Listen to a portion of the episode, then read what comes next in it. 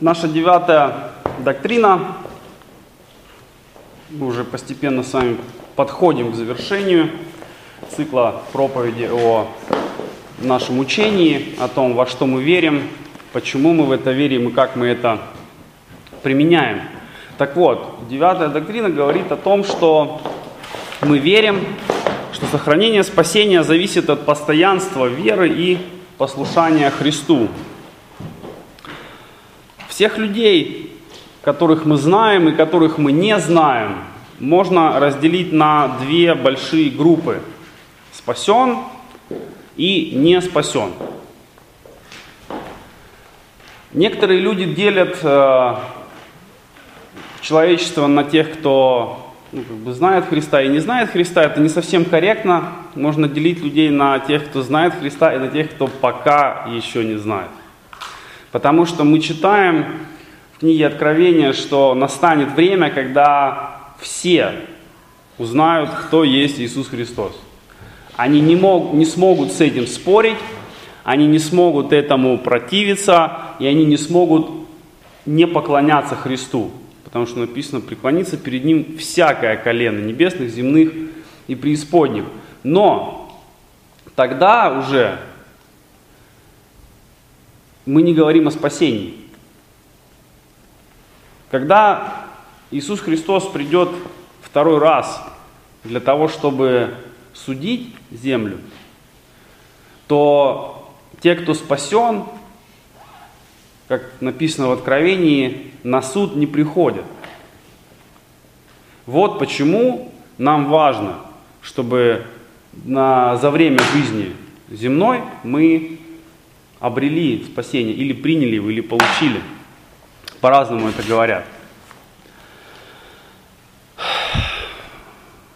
Спасенные люди наследуют вечную жизнь, не спасенные люди не наследуют вечной жизни, и они э, оставляются на вечное наказание. Как бы сегодня кому не хотелось говорить об принципе так называемом универсализма, что потом каким-то образом все спасутся. Вот как-то так случится. Главное жить хорошо и по совести. К сожалению, это не так. Мы читаем в Библии, что только те, кто принял Иисуса Христа своим Господом и Спасителем, кто исповедовал Его имя, кто следует Его Слову, тот является спасенным человеком, и тот является наследником вечной жизни – Поэтому это очень важный вопрос. Сегодня многие люди говорят, я верю в Бога. При этом они верят в то, что Бог есть, в принципе, как какая-то высшая личность, высшая сила, высший разум, что-то там где-то на, на небе. Но если вы спросите, спасены ли они Христом, вот тут возникнут разные вопросы и толкования. Обязательно ли нужно верить в Христа, чтобы быть спасенным? А так ли необходимо принять Его как личного Господа? Может быть, достаточно согласиться с тем, что это просто неплохой учитель? Но, следуя Священному Писанию, мы говорим людям, что нет другого имени под небом, которым надлежало бы нам спастись. Учителей хороших много, Проповедников интересных и полезных много, но Иисус Христос, Господь и Спаситель один. И другого нет и не будет. Как бы кто вам что не рассказывал. Мы знаем, что наше спасение, оно совершено потому, что наказание, которое должны были нести мы за свой грех – это наказание понес Христос. Бог не просто отменил наш грех, потому что мы ему так понравились. Бог есть справедливость, и Бог есть любовь. И эти два качества, они абсолютно совершенны, но не взаимоисключаемы. Это нужно понимать. Мы не можем сказать, что раз Бог есть любовь, то где-то Он должен быть не совсем справедливым и простить что-то, что не должно быть прощено. Справедливость Божья настолько же сильна, как и любовь Божья.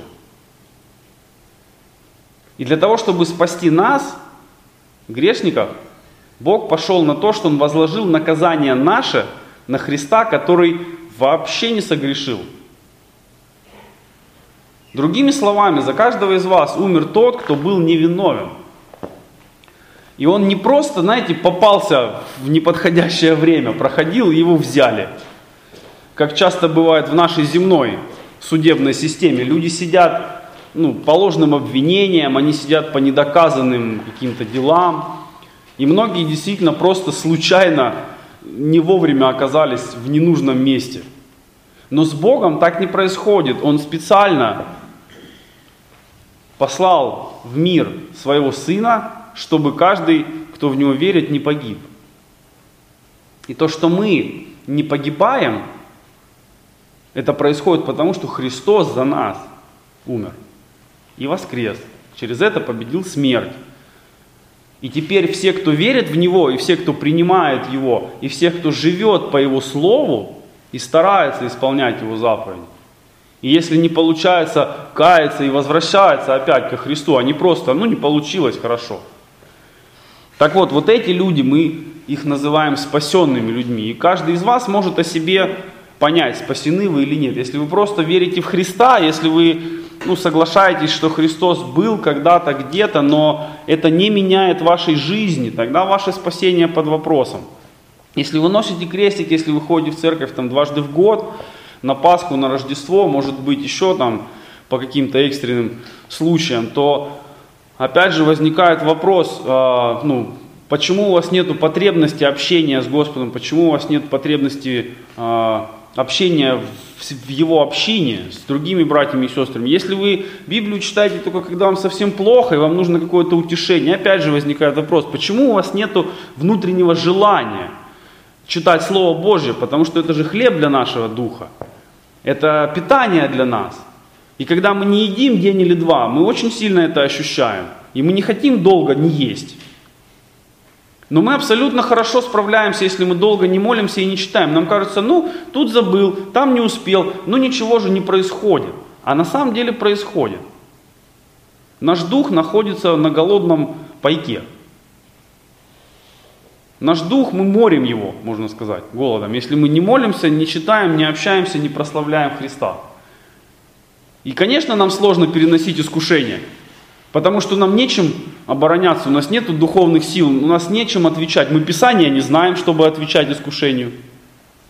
Мы его не практикуем, и поэтому у нас нет привычки выбирать то, что э, праведно. Поэтому и проблемы. Когда мы читаем, что Христос принес искупление всему миру, это обозначает вот буквально весь мир, каждый человек. На сегодняшний день на планете Земля нету никого, кого Христос бы уже не спас. Может быть, вас это немного удивит. А как же там пигмеи в Африке, да? Или аборигены в Новой Зеландии? Как же с ними быть? Спасение Христа, оно уже совершено для каждого человека. Но спасены не все. Вот такой, казалось бы, парадокс на первый взгляд. Христос всех спас, но не все спасены. Как так может быть? Представьте, что вам приходит извещение домой, почтовый ящик, о том, что на почте вас ожидает посылка. На ваше имя, ценность большая. И вам с этим извещением нужно прийти и получить. Посылка уже ваша. Ее другой никто не может получить. Но вы ей еще не обладаете. Потому что вы не пришли и не сказали, это мое. Вот мне извещение, вот мои документы, отдавайте. Как только вы пришли и получили и забрали, домой принесли, вот теперь это ваше. До тех пор, пока вы не забрали, это тоже ваше, но вы им не владеете. Вот так же со спасением. Спасение Христа уже совершено для каждого человека – но до тех пор, пока вы в покаянии не примете Его, не возьмете Его, то ваше спасение, ну, можно сказать, дожидается вас на полке. И, к сожалению, многие люди так всю жизнь и ходят мимо, не понимая, что в какой-то момент их не станет. И если за время земной жизни мы не сделали правильный выбор, то уже после смерти мы не сможем его сделать. И родственники своими молитвами за нас уже после смерти нам не помогут. Это печально. Поэтому нужно э, людей, пока они живы, наставлять и призывать к спасению. Не просто, ну, там, спасся, не спасся, это личное дело каждого. Просто вот даже практично подумайте, вот вы, ну, надеюсь, что вы спасенные люди здесь сидите, у вас есть родственники, и кто-то из них не знает Христа. Так вот, вам же не хочется в вечности быть по разные стороны. Не хочется. И поэтому вам нужно им объяснять, что их ожидает в случае спасения, что их ожидает в случае, если они не захотят принимать спасение, если они не захотят покаяться и оставить грех. И это не то, что ну, там, Бог тебя накажет, Он тебя в огненное озеро пошлет. Самое большое наказание – это вечное разделение. Мы не увидим людей больше, которые не спасены. И они не смогут перейти из э, ада в рай.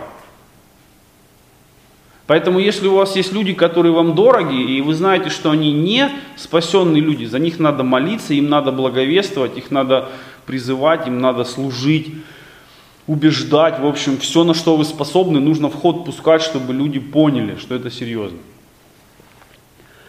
У многих людей есть другой вопрос, могу ли я уже, будучи спасенным, потерять спасение?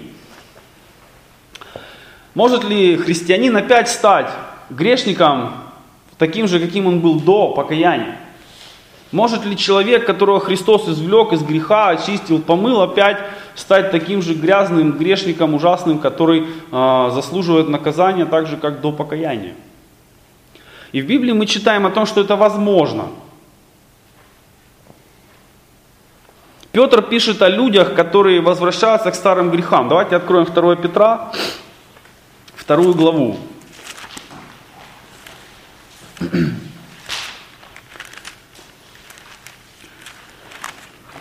Если у вас Библии с собой нет, это тоже вопрос вашего спасения.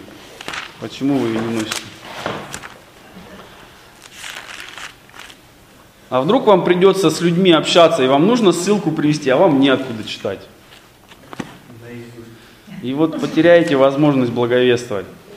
Второе послание Петра, вторая глава, с 20 стиха. Ибо если избегнув скверн мира через познание Господа и Спасителя нашего Иисуса Христа опять запутываются в них и побеждаются ими, то последнее бывает для таковых хуже первого. Лучше бы им не познать пути правды, нежели познав, возвратиться назад от преданной им святой заповеди. Но с ними случается по верной пословице.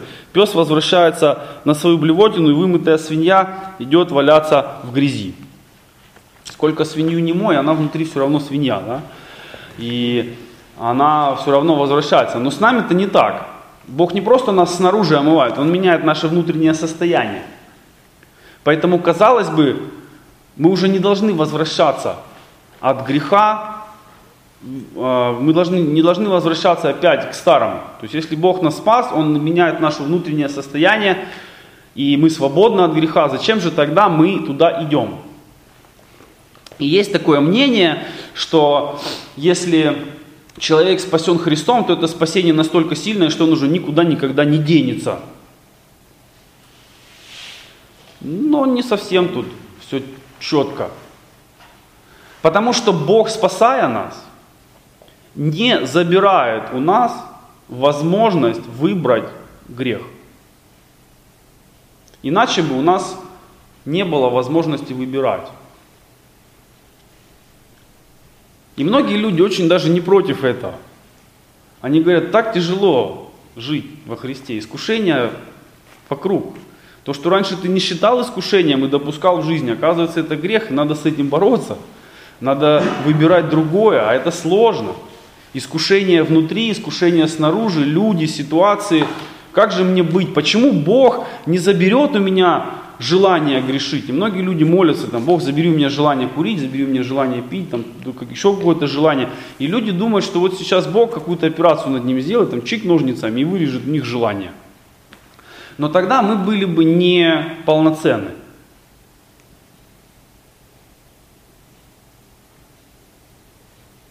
Любовь по принуждению это не любовь. Даже если она хорошо обставлена. И Бог не заставляет нас любить Его. Он не загоняет нас в тупик и говорит, давай, люби меня, поклоняйся мне. А если нет, знаешь, что я с тобой сделаю? Так не происходит. Он дает нам выбор. Он показывает нам все, что Он нам хочет дать. Он говорит, я хочу, чтобы ты жил достойно, я хочу, чтобы ты жил свято, я хочу, чтобы ты наследовал вечную жизнь, я хочу, чтобы в вечности мы были вместе, и ты был счастлив. И если ты тоже этого хочешь, вот у тебя есть возможность.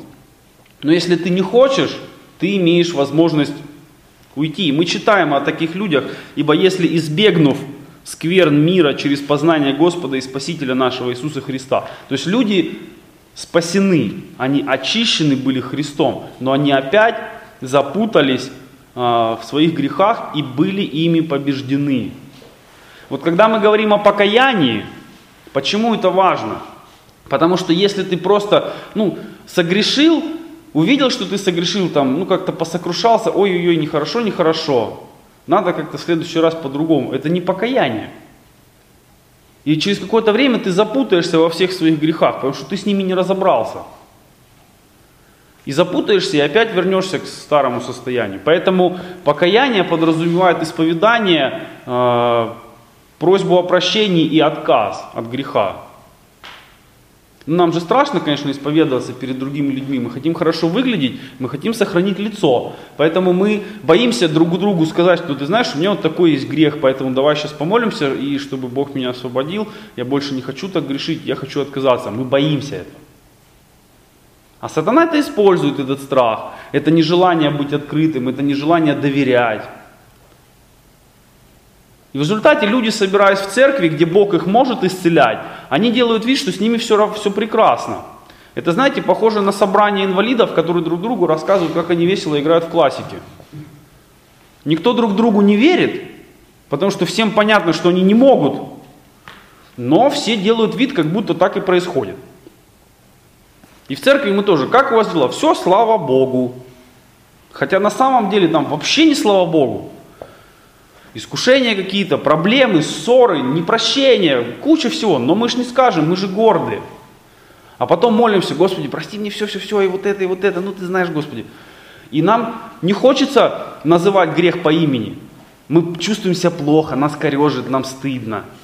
Но именно это нас исцеляет, когда мы понимаем, что нам плохо, а Богу-то еще хуже. Потому что грех наш, он не просто Бога как-то огорчает, опять ты, ну что же ты так, ай-яй-яй. Грех нас разрушает. И Бога это не, ну, это не просто огорчает, это очень ему не нравится, потому что наш любящий отец, и когда родители видят что-то, что убивает их детей, они не просто, знаете, стоят в стороне и сокрушаются. Они делают все возможное, чтобы этого не происходило. И Бог тоже делает все возможное, чтобы этого не происходило. Он нас обличает, Он нас направляет, Он дает нам возможности для исправления и все-все-все. И одна из этих возможностей – это церковь. Но вот мы как-то не используем часто эту возможность, к сожалению. Если вам просто стыдно говорить людям о чем-то, подумайте, почему. Чего вы боитесь? Вы боитесь, что все узнают? Ну, Бог и так знает. Вы боитесь, что у вас кто-то будет плохо думать?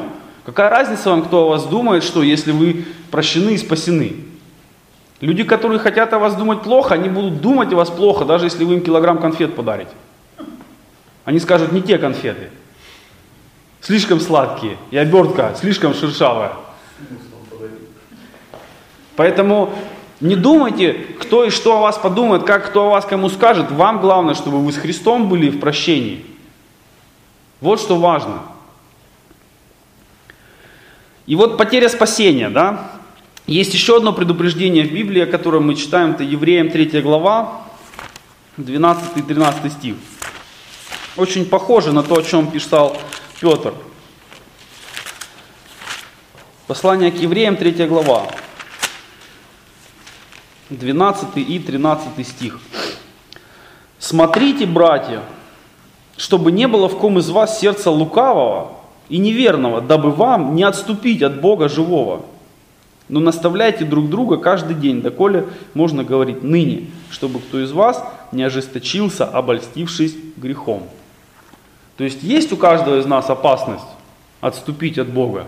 И нам надо поддерживать друг друга в том, чтобы этого не произошло. С другой же стороны, когда мы говорим о потере спасения, часто это выглядит так, что вот было у меня спасение в кармане, шел, потерял. Оп, нет спасения. Где же я его делал? Куда оно пропало? Такое хорошее было спасение. Или вы вытащили в метро из кармана злодеи. И все, потерял спасение. В этом э, смысле, конечно же, нет. Человек не может случайно потерять спасение, обронить его. Вот заснул спасенным, а проснулся не спасенным. Ай-яй-яй, потерял спасение, где же оно? Утащил его кто-то. Так не бывает. А, Христос хранит нас. Его жертвы достаточно, чтобы нас сохранить в праведности, если мы этого желаем. Если мы сами не уходим от Него, Он от нас никуда не уходит и нас от себя не изгоняет. Евангелие от Иоанна мы читаем, что приходящего ко мне не изгоню вон. Это слова Иисуса Христа. Поэтому если ты к Нему честно пришел, Он тебя никуда не изгонит. И не откажется от тебя. Что бы с тобой ни происходило, и что бы ты собой не представлял, Бог от тебя не откажется. Поэтому вдруг потерять спасение невозможно. Но мы можем выбрать, жить нам праведно, жить нам по Христу, по Его Слову, или же нам жить по-своему без Христа. Вот два варианта. Либо со Христом, как Он хочет, либо как я хочу, но без Христа. Почему так? Потому что наша воля, эгоизм наш, они места Христу не дают. Вот почему Христос говорит, что а, я есть путь, я есть истина, я есть жизнь. И никто не приходит к Отцу, как только через меня. Мы не приходим к Богу своими желаниями.